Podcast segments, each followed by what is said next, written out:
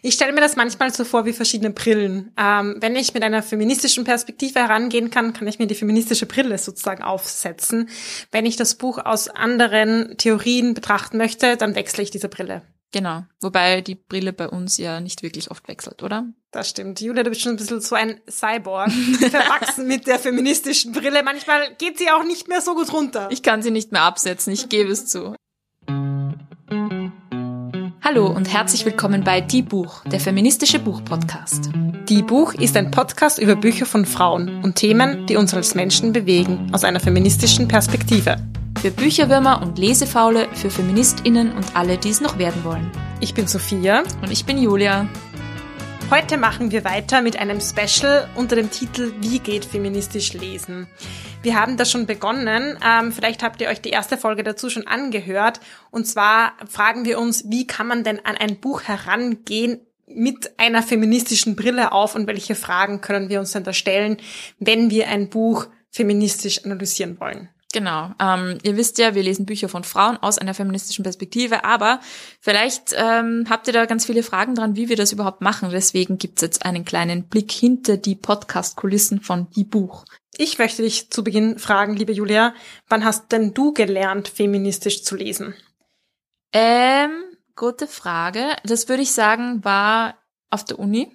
Ähm, wie viele von uns mhm. ähm, hatte ich im literaturwissenschaftlichen Zweig meines Studiums, ähm, auch so Kulturwissenschaft, Literaturwissenschaft und da lernt man eben auch ähm, mal Feminismus grundsätzlich kennen und wie man eben den an, Büch an Bücher und Texte herantragen kann. Und da hatte ich tatsächlich ein Aha-Erlebnis. Und zwar habe ich über die Myths of Femininity, also die Mythen des, der, der, des Femininen ähm, gelesen.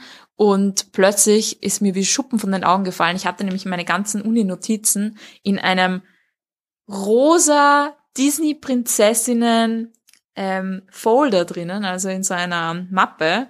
Und ich habe den zugeschlagen und sehe auf einmal diese ganzen Disney-Prinzessinnen vorne auf dem, auf dem Einband und war total geschockt von mir selbst. Äh, sozusagen, ich hatte diesen Aha-Erlebnis, diese feministische, oh mein Gott, Myths of Femininity, sie sind überall.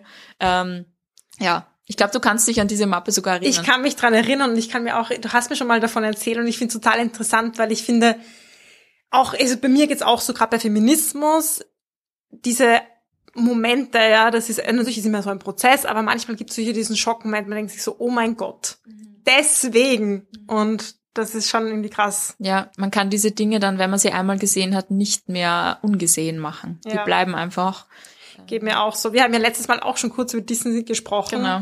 dass, äh, dass ja schablonenhaft irgendwie die Figuren vorkommen und trotzdem vielleicht manchmal auch irgendwie schön ist, sich einen Disney-Film anzusehen. Du magst Disney, ja, wie man an der Disney-Mappe sieht. Genau. Aber ja, ich, mir geht's auch so. Es ist dann, es hat mich trotzdem so geprägt, dass ähm, ich manchmal auch gar keine Lust habe, irgendwie meine feministische Brille abzunehmen. Ähm, ja, oder auch weiß ich nicht, dann auch Sachen einfach nicht lustig finde, die sexistisch sind zum Beispiel. Ja. Weil es gibt so viele lustige feministische Sachen und da denke ich mir dann so, uff, warum sollte ich mich das dazu ähm, überreden lassen, über was Sexistisches zu lachen, habe ich keinen Bock drauf. Ja, geht einfach nicht mehr. Sorry. Sorry. Der Zug ist abgefahren. Bevor wir jetzt ähm, reinstarten, ihr wisst ja von der ersten Folge, dass wir so gar so Kärtchen vorbereitet haben, die wir uns dann gegenseitig stellen. Noch eine kleine Ankündigung. Wenn ihr uns Buchtipps schicken wollt, dann freuen wir uns natürlich immer sehr darüber. Gerne per Mail. Wir freuen uns vor allem über Sprachnachrichten. Also wenn ihr uns kurze Sprachnachrichten schickt mit ähm, Fragen wie, Sophia, was interessiert uns? Wie heißt das Buch? Wer hat's geschrieben? Also bitte Bücher von Frauen, wie ihr wisst. Ähm, und warum findet ihr es toll? Genau, wenn ihr uns das in einer Sprachnachricht sagt, in einer kurzen und uns das per Mail an plaudern.diebuch.at schickt, wir haben leider noch keine Handynummer, das kommt vielleicht irgendwann mal, ähm, dann bauen wir das gerne in den Podcast ein. Genau, für euch alle da draußen, also, dass wir euch ein bisschen noch mehr und breitere Buchtipps geben, aber auch für uns selbst. Vielleicht ähm, schafft ihr dann ein Buch auch in den Podcast.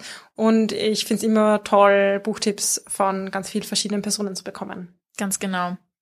Zurück zu feministisch lesen. Äh, unseren Disclaimer haben wir in der ersten Folge schon ähm, kurz sozusagen vorweggenommen.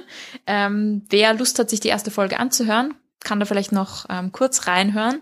Im Prinzip, man kann Bücher aus viele verschiedene Arten lesen. Feministische Lesart ist nicht die einzige aber wir sind halt stark damit verbunden, oder? Genau, nicht die einzige, aber eine sehr coole. Die beste. um ganz unvoreingenommen zu sein. Genau. Also wir setzen unsere feministische Brille auf, bitte, Sophia. Sie ist oben. Falls du sie nicht eh die ganze Zeit. sie ist da, Julia. Glaub mir, sie ist da.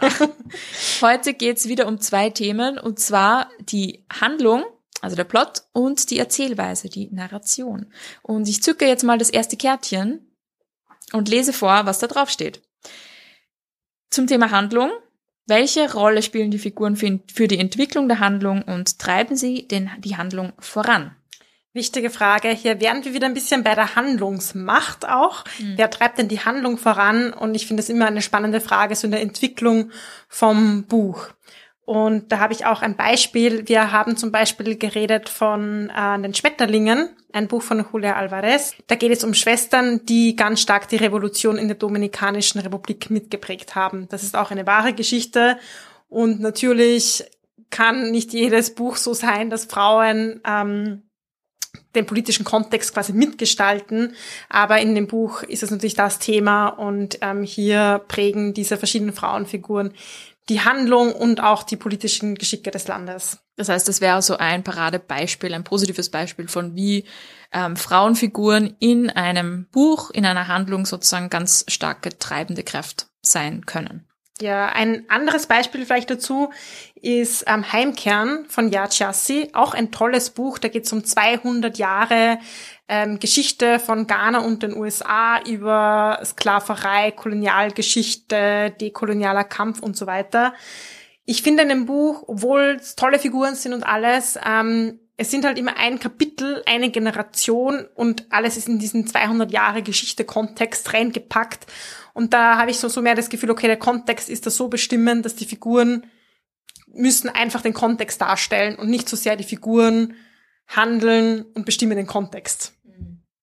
Das heißt, ähm, in dem Buch geht es ja, glaube ich, auch darum, so eben gerade diesen Kontext zu bebildern vielleicht oder sozusagen abzubilden, kann man das so sagen? Ja, vielleicht so ein bisschen diese die Geschichte darzustellen durch Geschichten. Und deshalb sind die Geschichten so ein bisschen Tool, finde ich, ähm, historische Gegebenheiten ähm, zu lebendig zu machen. Das heißt, die Figuren haben eigentlich keine Macht in, in, diesem, in diesem Strudel der Geschichte. Kann man so Wenig. Sagen. Also ich finde schon ein bisschen, und sie gestalten es mit, das sind ja auch sehr individuell und auch spannende Figuren.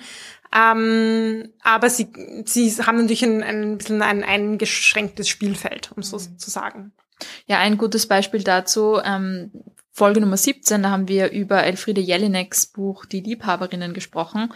Und da geht es ja auch ganz stark darum, dass Frauenfiguren oftmals ähm, in so einem Hamsterrad des Patriarchats gefangen sind. Aber gerade in dem Buch sind, ist so die Handlungsunfähigkeit dieser Frauen Thema, oder? Frauenfiguren in einem Buch können also auch als total handlungsunfähig dargestellt werden, aber das zeigt eben auch was. Und aus einer feministischen Perspektive kann man sich dann fragen, okay, was zeigt's denn? Und in dem Fall ähm, zeigt halt diese gesellschaftlichen ähm, Verhältnisse auf, in denen sie einfach drinnen stecken. Das kann man auch, also heißt jetzt nicht, dass ein, dass aus einer feministischen Lesart ich immer nur Bücher lesen will, ähm, in denen Frauen super ermächtigt und empowered sind. Absolut. Mein persönlicher Geschmack ist da halt so, dass ich mir denke, Jule weiß schon, was jetzt kommt.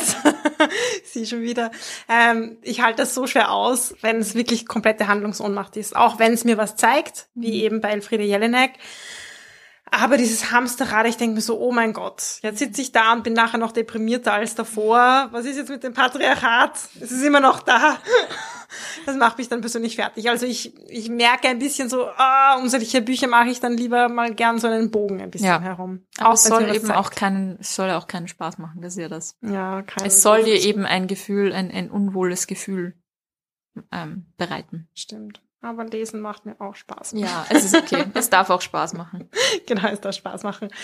Ähm, eine Frage, die ihr euch auch noch stellen könnt. Ähm, folgen Frauen ausgetretenen Pfaden oder gehen sie neue Wege?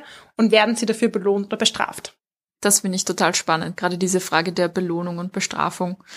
Weil es kann zwar sein, dass eine Frauenfigur zum Beispiel ähm, neue Wege geht, aber am Ende ähm, des Buches sozusagen muss sie dafür büßen. ist dann auch wieder die Frage, was ist die Moral der Geschichte? Moral der Geschichte. Ihr habt ja ähm, euch auf Social Media auch ganz stark dazu ausgetauscht und habt uns da den Input mitgegeben. Ähm, eine Userin hat geschrieben, in vielen Büchern und überhaupt in der Popkultur bekommen Frauen subtil vermittelt, dass es gefährlich ist, zu viel zu wollen, zu laut zu sein und zu fordern. Das heißt, diese Frauen werden dann eben oftmals auch bestraft, unter Anführungszeichen, für ihr zu viel wollen und so weiter. Und das kann man dann auch mit einbeziehen, finde ich. Finde ich auch immer spannend, die Frage. Vielleicht kennen manche von euch auch diesen Test für Filme, liebe Julia. Wie heißt der nochmal? Genau, der heißt Bechdel-Test. Und ähm, der ist ganz simpel und einfach. Ähm, ihr müsst an einen Film oder an ein Buch nur drei Fragen stellen. Erstens, gibt es mehr als zwei Frauen?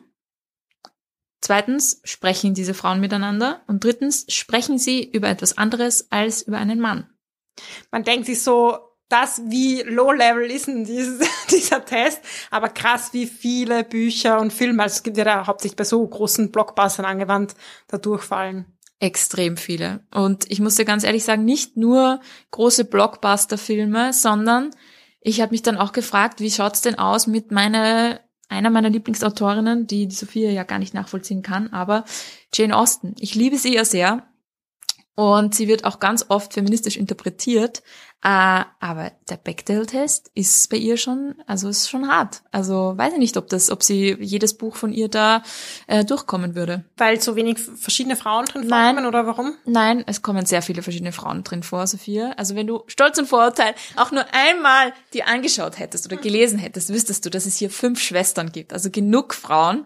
Ähm, nein, aber das Heirats- und Männerthema ist halt sehr wichtig. Okay. Und das ist, liegt aber am ähm, Kontext. Weil Frauen in dieser Zeit und in dieser Gesellschaftsschicht, ja, konnten leider nicht anders überleben als durch die Heirat. Das heißt, das war nicht mal romantisch. Wenn man sich Stolz und Vorurteil durchliest, es ist nicht mal sehr romantisch. Es ist schon romantisch. Aber nicht so romantisch, wie wir das oftmals framen. Man kann also auch sich ein bisschen rauswinden aus diesem Test, wie scheint. Und ein gutes Beispiel dafür, dass man sich auch kann. Genau. Ähm, nein, aber ja, Bechdel-Test. Wendet den mal an auf eure Lieblingsbücher und Lieblingsfilme. Es werden euch die Augen aufgehen. Ja, Großartiger cool. Test. Dann geht's ja nicht nur um das Was um was geht's in dem Buch, was ist die Handlung, sondern auch um das Wie, also die Erzählweise, wer erzählt, wer spricht und ähm, ja, was gibt's denn da für eine Erzählstimme, liebe Julia? Genau, das finde ich eigentlich fast noch interessanter als das Was, ähm, weil man durch das Wie ja sehr viele, äh, sehr viel wettmachen kann, sag ich mal. Und ein großartiges Beispiel, das hatten wir in Folge Nummer 12, Ellie Smith, Hotel World, ähm, da gibt's fünf verschiedene Frauenstimmen und jede von ihnen hat so eine ganz eigene Perspektive auf die Welt und das spiegelt sich auch in ihrer Sprache und ihrer Wahrnehmung und das zeigt einfach, jede Person, jede Figur, jede Frauenfigur hat so ihre ganz eigene Erfahrung von der Welt und die wird so richtig plakativ abgebildet. Das finde ich richtig schön und erfrischend. Und das ist für mich einfach ein Grund, warum ich prinzipiell gerne lese. Ganz platt irgendwie gesagt. Dieses Eintauchen in verschiedene Perspektiven, auch Empathie zu empfinden, Sympathie, etwas einmal aus einer anderen Perspektive zu sehen, ohne dass es ganz viel Anstrengung kostet, sondern weil, weil mich diese Stimme einfach mitnimmt und packt. Das ist einfach so ein tolles Fenster manchmal in die Geschichten von so vielen anderen Menschen. Das stimmt. Auch ein cooles Beispiel ist in dem Fall Transit von Anna Segers, haben wir in der sechsten Folge besprochen. Und da schreibt eine weibliche, also eine Autorin, über einen Mann und erzählt die Geschichte auch aus einer sehr männlichen Perspektive. Und oftmals ähm, hat man das Gefühl, dass diese zwei Instanzen, natürlich muss man die Autorin immer vom Buch bis zum gewissen Grad trennen, das kommen wir vielleicht noch in der nächsten Folge ähm, drauf zurück, aber sehr spannend, wie stark diese männliche Stimme ist, ähm, die noch von einer Frau geschrieben wurde. Und da gab es auch Input von euch ähm, auf Instagram. Da schreibt eine Userin, männlich oder weiblich sozialisiert zu sein, ist eine so tiefgreifende Erfahrung, dass ich immer ganz von den Socken bin, wenn es Männern gelingt, aus einer weiblichen Perspektive zu schreiben und Frauen aus einer männlichen. Auf alle Fälle. Man kann natürlich auch sagen, wie getrennt sind diese Perspektiven denn wirklich. Mhm. Aber ist grundsätzlich schon ähm, eine spannende Frage, so ein bisschen die äh, unterschiedlichen Perspektiven einzunehmen. Ja, und auch das Tolle vielleicht am Schreiben, mich bewusst mit einer anderen, anderen und Anführungszeichen Perspektive auseinanderzusetzen. Und auch wie unterschiedlich das dann wahrgenommen wird von der Leserinnenschaft. Weil wir hatten das auch schon mal diskutiert. Ganz oft Frauen, die jetzt nicht weiß und aus Europa sind, dann gleich es irgendwie heißt, na ja, die schreiben so, weil sie dies und diese Geschichte haben und es wird jetzt gleich so für bare Gemünze genommen. Also immer ist es dann sofort autobiografisch und sie schreibt wie alle ähm, türkischen Frauen zum Beispiel. Hatten wir bei Elif Shafak oft diese Kritik zum Beispiel. Aber ja, das wird halt dann auf manche Autorinnen umgemünzt und bei anderen wird diese Frage gar nicht gestellt. Genau, ähm, das auf alle Fälle. Ich finde auch immer spannend, so welche Perspektive wird denn ausgespart? Ähm, welche Lücken gibt's in dem Text? Welche ähm, ja, welche, welche, welche Stimme oder welche Perspektive kommt überhaupt nicht vor? Das sagt uns oft auch mehr eigentlich ähm, über die Story als, als, als das, was das sagt uns einfach auch sehr oft ähm, sehr viel über die Story. Hm. Ich finde es immer ein bisschen schwierig, wenn es darum geht, dass eine vielleicht Mainstream und diskriminierende Stimme ein bisschen überzeichnet wird, um das auch zu zeigen, dass, mhm. ähm, oder vielleicht auch zu kritisieren, weil da frage ich mich manchmal, okay, manche Leute, die das lesen und dann analysieren, einen Schritt zurücknehmen und so, die ähm, können das dann abstrahieren oder verstehen und für andere Leute, die lesen das und das ist einfach so normal und Mainstream und damit hat man einfach eine Stimme, die vielleicht eh dominant ist, aber problematisch wieder reproduziert. Oder wie siehst du das? Ja, jein. Ähm, ich finde, man kann halt, man kann das halt nicht verhindern. Also das ist ja gerade das Thema bei Kunst, Literatur, was auch immer, dass die LeserInnen sich immer selbst mitbringen und das immer aus ihrer Perspektive lesen. Und man kann leider die Interpretation oder die Art und Weise, wie es gelesen und verstanden wird, nicht beherrschen oder ähm, sozusagen vorgeben. Das ist halt einfach, liegt halt im Sinn der Sache. Mhm. Und deswegen, ja, finde ich, das hat eben sein Gutes und sein Schlechtes. Ja, stimmt schon. Wäre vielleicht auch ein bisschen sehr krass aufgedrückt, wenn ich jetzt noch daherkomme und sage, du sollst das so und so lesen. Genau. Das funktioniert halt einfach leider nicht. Schade, schade. Schade, schade. Ähm, ja, zum Abschluss, Sophia, nimmst du denn jemals deine feministische Brille ab? Oder hast du Momente, wo du sie abnimmst? Ich habe meine Momente. Also wie gesagt, ich habe sie schon sehr oft auf, muss ich sagen. Ähm, aber ja, wenn ich so auf Bücher in letzter Zeit ich, ich lese halt immer irgendwie auch für die Buch mit. da fällt es mir halt dann echt schwer, diese Brille abzunehmen. Aber wo ich natürlich schon merke, ist jetzt bei, bei Musik, ähm, bei Songs oder auch bei Songtexten, die jetzt irgendwie sexistisch sind, vor allem bei so tanzbaren Liedern. Ähm, da nehme ich sie auch ab, weil da will ich einfach manchmal nur abshaken und es ist mir echt sehr egal, was da jetzt gerade gesungen wird. Ja, das verstehe ich gut. Und da darf man vielleicht auch nicht so kritisch sein. Absolut. Wir freuen uns auf jeden Fall, ähm, dieses Thema mit euch zu besprechen und bleibt dran. Wir haben noch so eine Folge vorbereitet, weil wir wünschen uns ja auch, dass ihr eure feministische Brille immer wieder mal aufsetzt. Das war Die Buch, der feministische Buchpodcast. Ihr könnt unsere neuen Folgen jede zweite Woche auf unserer Website www.diebuch.at finden oder in eurer Podcast-App. Außerdem sind wir neuerdings auch auf FIO, For Your Ears Only, zu finden. Könnt ihr mal reinschauen. Folgt uns außerdem gerne auf Instagram, Facebook und Twitter. Wir freuen uns immer über euer Feedback sowie angeregte Diskussionen. Schreibt uns dafür einfach eine E-Mail an plaudern.diebuch.at oder kontaktiert uns via Social Media. Außerdem kennt auch ihr bestimmt tolle Autorinnen, die es gilt bekannter zu machen. Wenn ihr ein Buch einer Frau lest, postet gerne ein Foto auf Social Media und markiert uns in euren Stories. Ein großer Dank gilt zum Schluss noch der Zirkusband, die uns ihre tolle Musik zur Verfügung stellt.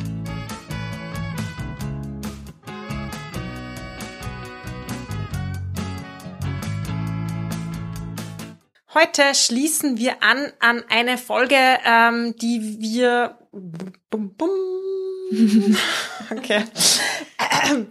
Heute schließen wir an an eine Folge, die wir ähm, vor. Das passt irgendwie nicht. Lass mich überlegen. Zuerst denken, Sophia.